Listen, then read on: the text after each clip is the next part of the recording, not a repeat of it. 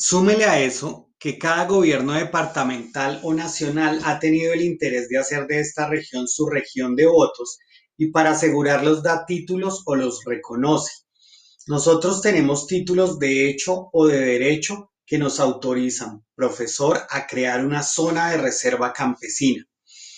Río Chiquito y toda la región de Tierra Adentro han vivido siempre la violencia, en singular o en plural, con mayúscula o con minúscula. Desde hace 70 años ha sido epicentro de enfrentamientos entre campesinos levantados en armas y la fuerza pública, apoyada en grupos civiles armados y pagados por ella. Debajo de esos conflictos que han dejado sangre y dolor están los conflictos por la tierra los indígenas Nasa han tenido problemas ancestrales con los pijaos, a pesar de que en muchas ocasiones han actuado mancomunadamente contra el invasor blanco, llámese conquistador, terrateniente o campesino. Entre estos últimos, la lucha por la tierra no cesa en la zona, sobre todo en las tierras planas y de vega. En tierra adentro hay un nuevo actor del conflicto agrario, la existencia de la capitanía de afrodescendientes que poseen títulos coloniales emanados de la misma fuente indirecta, las instituciones coloniales. El conflicto entre campesinos, colonos e indígenas NASA no pudo ser resuelto por las guerrillas del sur del Tolima en los años 50 ni por las FARC en años posteriores. Hoy esa cuestión continúa irresuelta.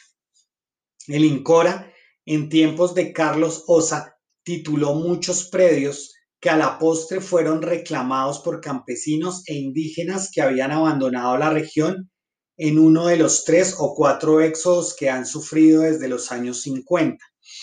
Hoy, como dicen los dirigentes agrarios, hay títulos sobre títulos, unos registrados, otros sin ese requisito legal reconocido por la tradición jurídica colombiana.